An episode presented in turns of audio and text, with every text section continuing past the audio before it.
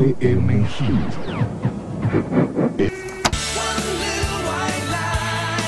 Con las actuaciones de Camila Serafino, Felipe Sosa y Mariana Vicente.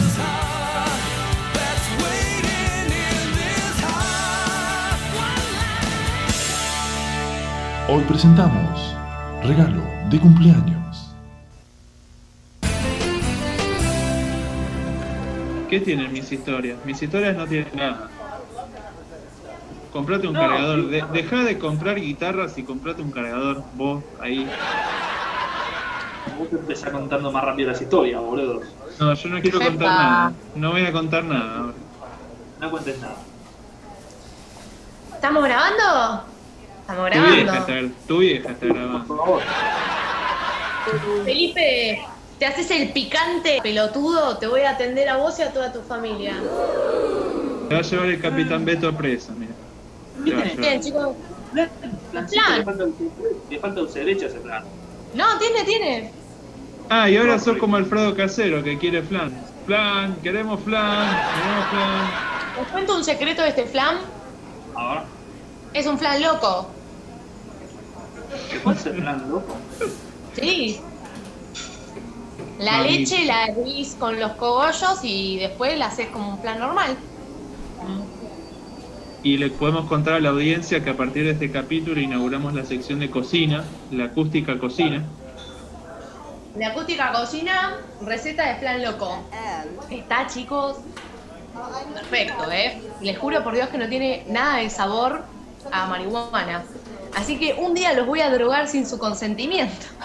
Mientras que no me das cosas raras. No te va a pasar nada, negro. Aparte, negro, se viene mi cumpleaños, vos feliz, no sé dónde vas a estar. Si capaz estás acá, no sé, nadie sabe. En noviembre voy a estar si allá. Ah, bueno. Se viene mi cumpleaños, negro, y si la cuarentena se termina, eh, tengo una amiga que tiene una quinta en Ezeiza. Sí. Así que la idea es festejar mi cumpleaños allá en Ezeiza. Ok, ok, ok. Y así nos covidemos todos de vuelta. No nos vamos a co- covidiar, no te Alberto, preocupes. Alberto, no los escuches, no saben lo que dicen, no, no vamos a... termine la cuarentena. Estamos hablando de mediados de agosto. Mediados de agosto es, ¿eh? Dale, dale, toma, dejá de tomar falopa y empezar, a- empezar a, a saludar a la gente.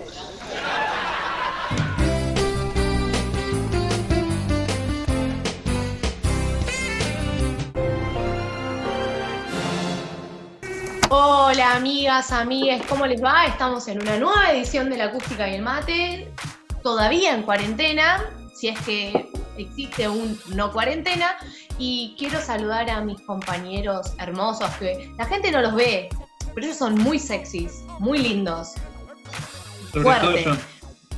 sobre todo Feli. Hola, ¿cómo andás, Feli? Muy bien, Cami, la verdad es que tranqui, empezando las vacaciones de invierno o terminándolas, depende de cuándo esté escuchando la, la audiencia. Y para el día, día como hoy se estrenó la película Yellow Submarine o Submarino Amarillo del grupo musical Los Escarabajos, los Beatles, esa banda de Inglaterra, Liverpool, que tocaban todos con un peinado muy particular. Medio como el que tenés vos, en un tiro, ¿ah? Ponele. Sí, es muy Harrison el terminado ese todavía. Hola Mariano, ¿cómo estás? Que siempre te quejas de que no te presentamos, pero vos arrancás a hablar antes de que alguien te presente. Y si no me presentan, soy como el, empleado fantasma acá. Hola Cami, hola Fela, ¿cómo estás? Eh, yo te quiero decir una cosa, eh, como pariente docente yo te puedo asegurar que estás de vacaciones porque estás haciendo paro todos los días. Más allá de eso que no planeo discutir, eh, yo también tengo una efemérides, también relacionada a la banda que, que acabas de mencionar. Un día como hoy, pero de 1980, John Lennon le vende un Ford Taunus a un tipo conocido como Mark Chapman. Aparentemente el auto estaba flojo de papeles, no se pudo hacer la transferencia, hubo discusiones prolongadas de los dos hasta que un día Chapman se calentó y le fue a pegar un tiro a Lennon. No, Mariano. Eh, me parece que dejar de dar información incorrecta. Fueron cinco balazos, no fue uno. Bueno, pues, Todo el, resto, uno. todo el resto supongo que es verdad porque confío en vos, pero no fue uno, fueron cinco. O sea, yo tenía una versión, pero me gusta más la tuya. No, porque esa es una versión difundida a los medios, ¿viste?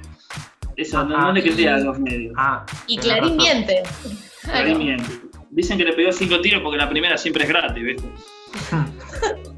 Bueno, y el tema de hoy es los músicos que descendieron a la B.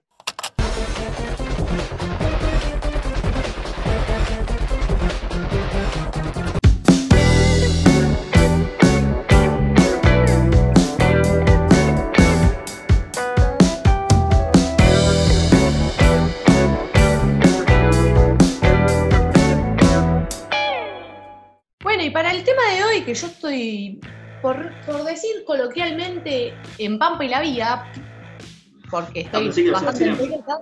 ¿Cómo? Claro, te iba a decir. Pensé que ibas a decir que estabas en bola. No, eh, o sea, yo estoy grabando el podcast en bolas, la gente no lo sabe, pero yo estoy tipo en culo, sentada en el sillón, fumando un pucho que, y me estoy tuqueando las tetas, digamos, se me caen las cenizas y me estoy quemando el pecho. Muy Pero bien. más allá de lo descriptivo y lo poco metafórico de lo que acabo de decir, yo quisiera dejarlos a ustedes arrancar con lo que tienen como para o sea, entrar en lo jugoso que es el debate.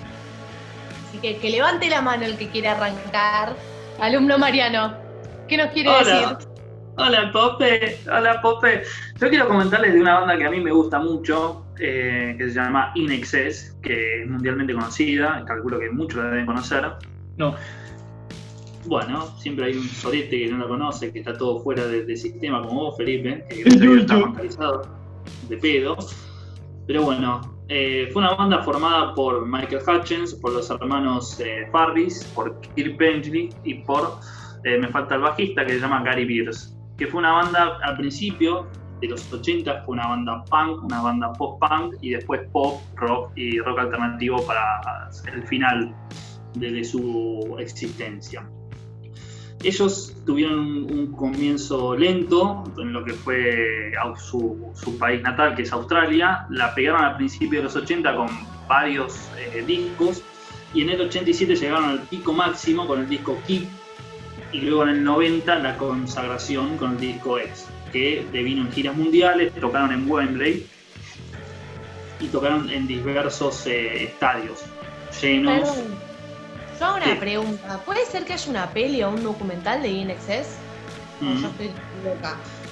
No, no, no, estás en lo correcto que está por Netflix, eh, lo recomiendo que lo vean, la verdad que es una historia sobre el cantante, sobre Michael Hutchins, es una historia, la verdad, a mí lo terminé de ver y me dio una pena terrible, ¿Por qué? pero no sé, terminé, debe ser también el encierro y un poco de emociones eh, entrecruzadas por el tema de la cuarentena, pero me terminé el, el show de lo que fue el, el documental y fue me terminé mal, ¿viste? no terminás bien, por lo menos yo terminé mal. En el, Apareció el cuadro de River y, y te puso así. Claro, claro, Felipe. Bueno, Felo, bueno. En el documental, en el documental aparece lo que es el tema de claramente de la banda y lo que iba a hablar a continuación, que eh, en el 92 sacan el disco Welcome to Wherever You Are, que es el disco experimental de ellos, que vendría a ser eh, en paralelo lo- un dínamo soda, como para ponerlos en contexto.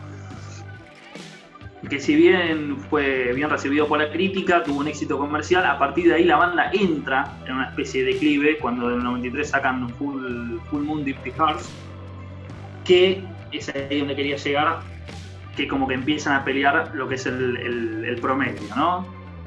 Ah, Para ese momento, para ese momento, en el 93 explota todo lo que es. Acuérdense que, bueno, es, siempre fue una banda que, aunque fue mundialmente conocida, su, su popularidad se basó en Europa.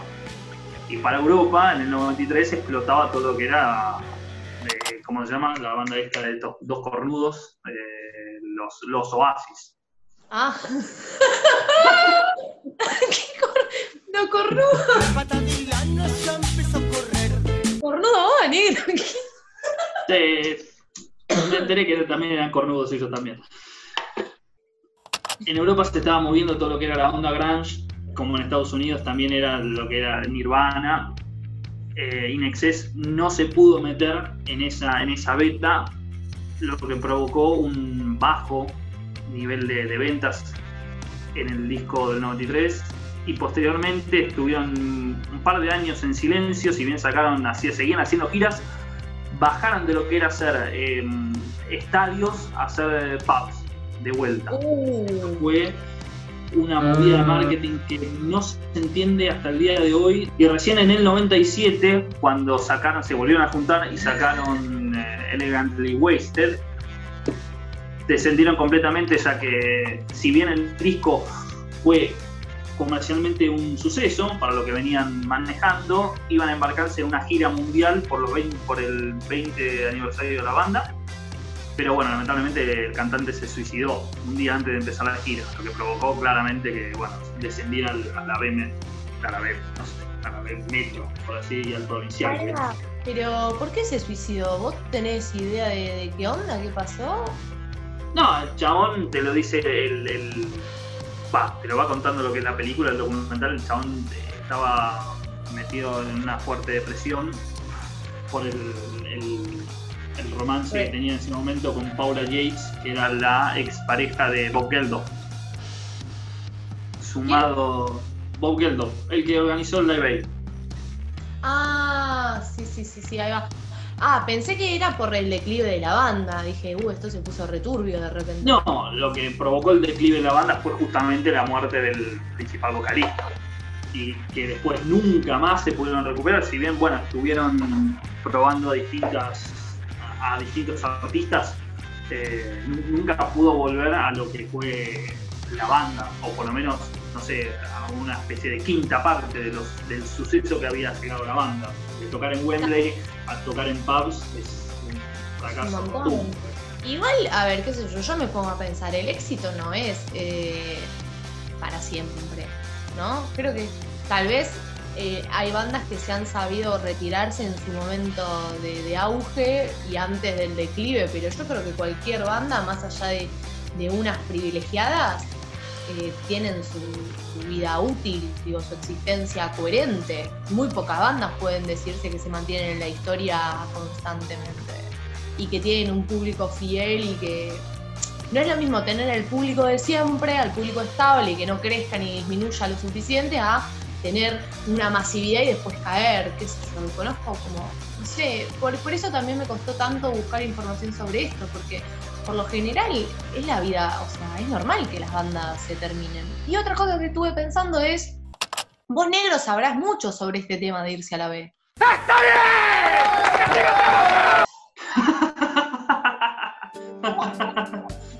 No, Todo pero esto bueno, una hay triquiñuela para... hay ejemplos, hay ejemplos como por ejemplo Lelutier, ahora ya con Marcos Musto que se murió, ya se están planteando. se- es que en realidad, si vos te pones a escuchar, eh, por ejemplo, testimonios de Carlos, Carlos Núñez Cortés también dijo, eh, ya se había bajado de los escenarios, estaba colaborando desde otro lado. Eh, es como una discusión sobre si siguen o no, así medio diezmados, o si sigue siendo Lelutier, por más que de los cinco originales o seis originales queden solamente dos que no eran de los más protagónicos.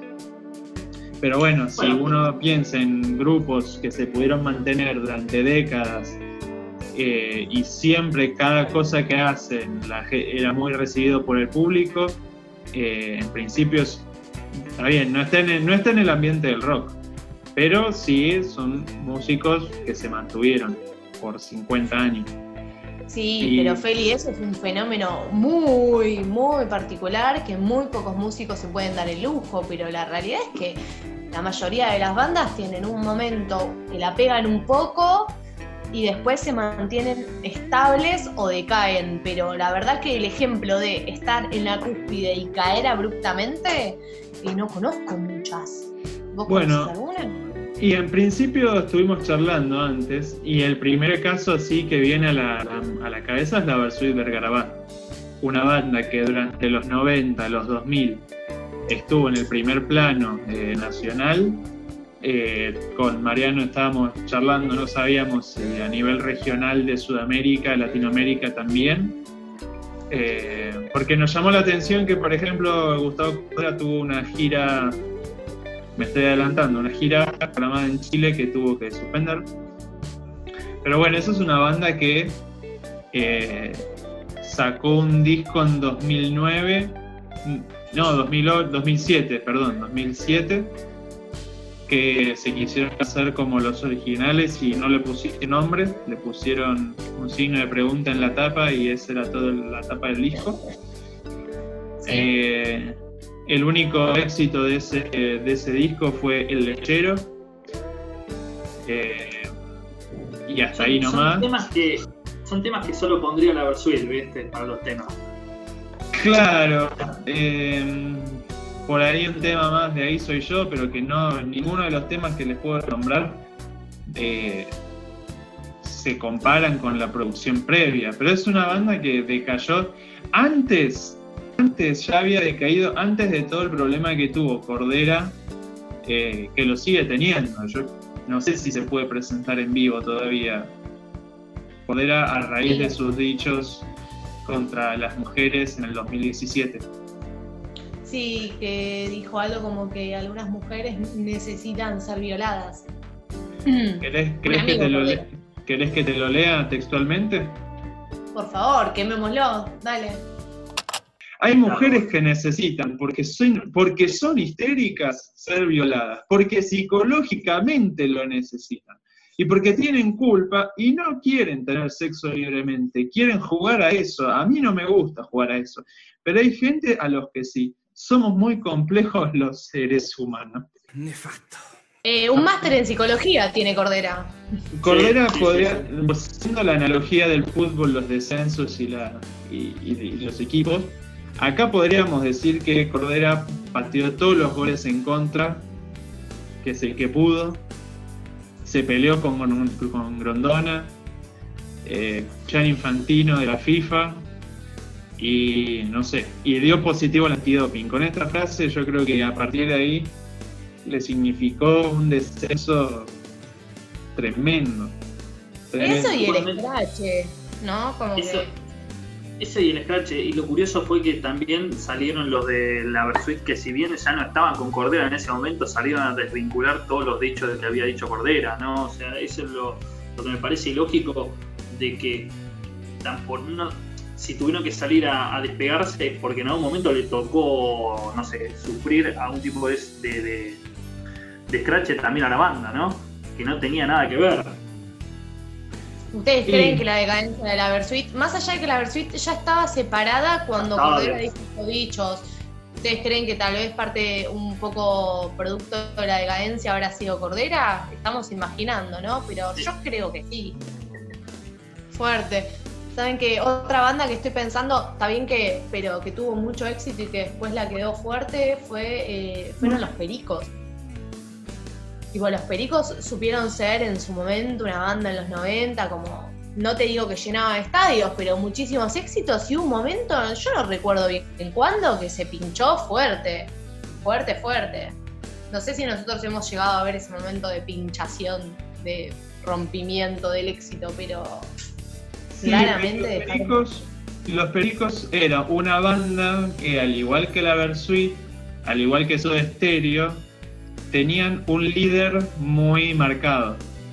Claro. Pero la, la partida de ese líder, en el caso de los Pericos, el Baiano, no sé si significó eh, no poder tocar más en lugares grandes. Eh, yo de casualidad me encontré viendo a los Pericos en Pepsi Music. Eh, está bien, donde tocaba No Te Va a Gustar, que en ese momento estaba en un primer plano también. Eh, que estaba, bueno, Árbol estaba terminando su etapa de su esplendor, lo estaba terminando. eh, y estaba en el escenario principal. Sí.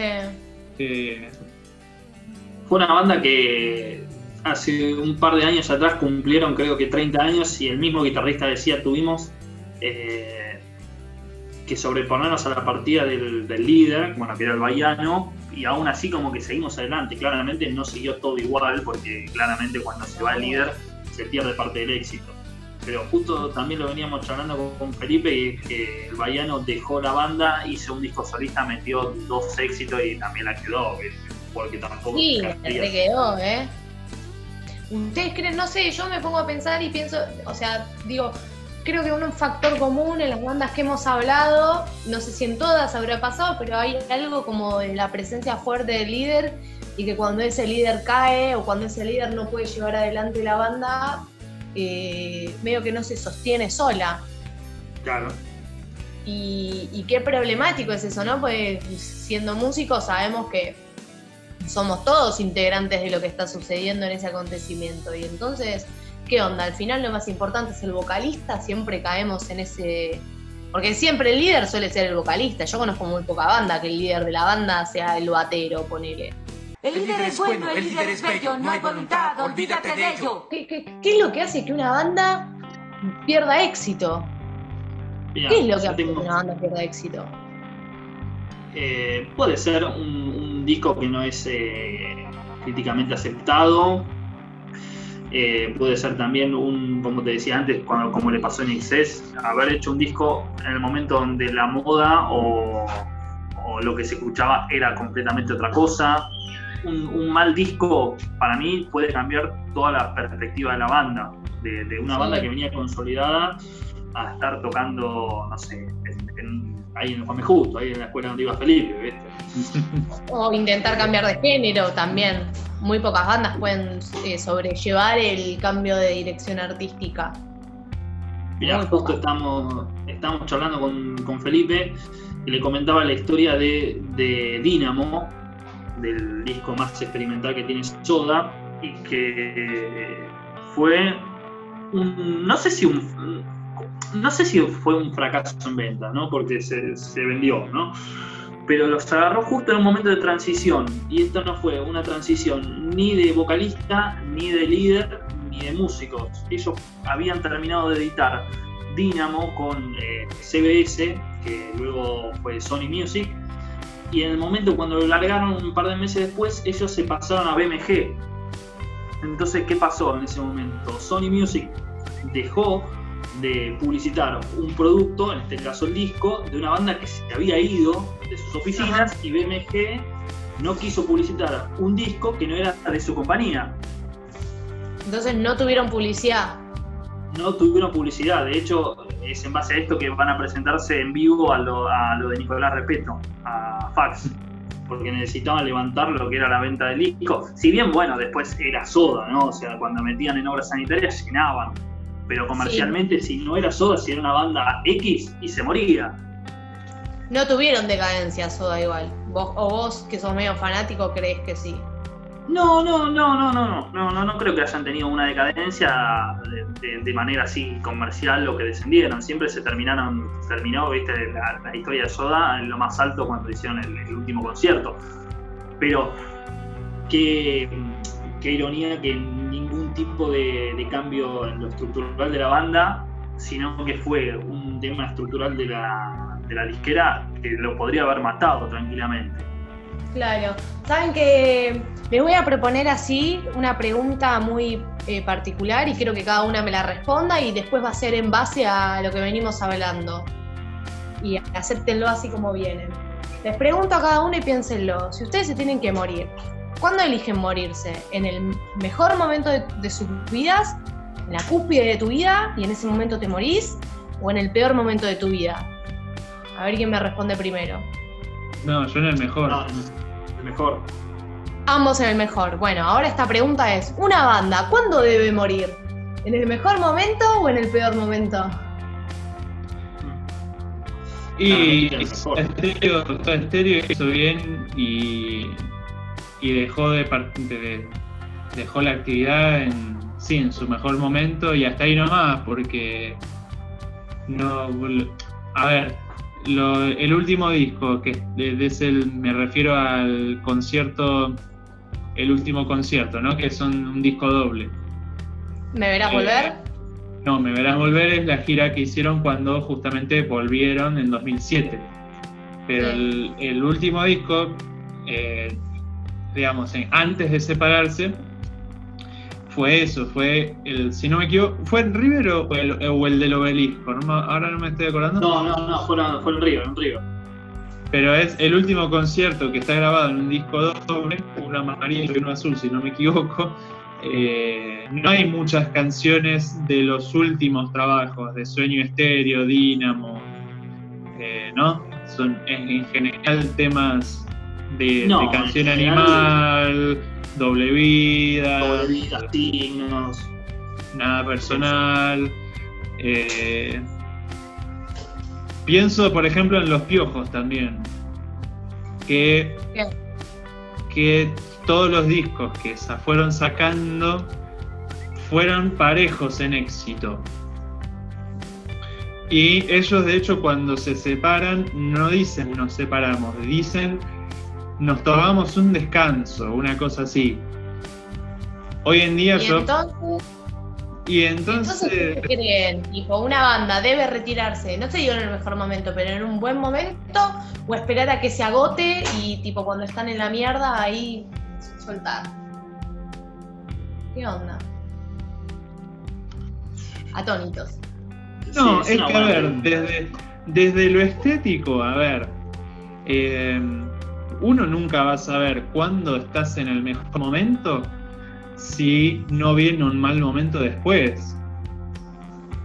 O sea, Bueno. yo sé, yo sé que estoy en mi, en mi mejor momento, me voy a enterar mañana cuando haga un disco que se llame La Vaca Lola, ¿entendés? con mucho, con mucho respeto de la vaca Lola. Pero si primero hago, si primero hago de música ligera y al día siguiente hago eh, ay qué lindo Lola. soltero, claro, no, eh, eh, cuando, cuando la gente me diga qué mierda hiciste, ya, ya es tarde para dejar en mi mejor momento.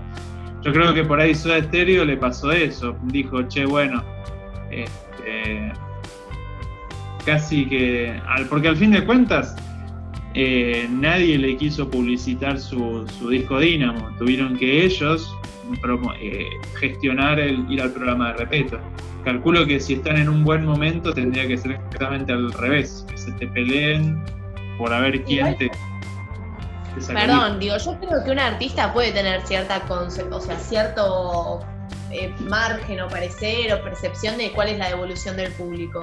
Eh, recuerdo, por ejemplo, uno de los casos que a mí me parece tremendo, que si bien no se fue a la B, digo, Fito Páez era un- una, una representación tremenda de la música, había hecho discos buenísimos, y hubo un momento que eso se cortó y se cortó.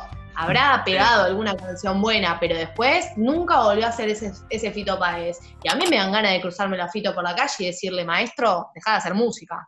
Tipo, hace cinco discos de hacer música. Por Dios, qué gran idea. ¿Cómo no se me había ocurrido? Bueno, me parece que eh, yo creo que este es un capítulo, lo, lo interesante que tuvo esta discusión es que sostenemos la pregunta abierta, como que lo que podemos ubicar es que existe un fenómeno, existen músicos, existen bandas que se han ido a la B, existe el declive del éxito. Ahora la gran pregunta es por qué, y es, una, y es algo que no podemos responder, ni estamos a la altura de responderlo, ni quisiéramos hacerlo. Creo que es un debate siempre extenso y siempre abierto. Y, la otra gran duda que ha surgido es qué hacer frente a eso. Eh, ¿Cuándo es un buen momento para retirarse? ¿Cuándo es un buen momento para retirarse? ¿Uno puede prever que va a perder éxito? ¿Puede saber que su música va a dejar de vender?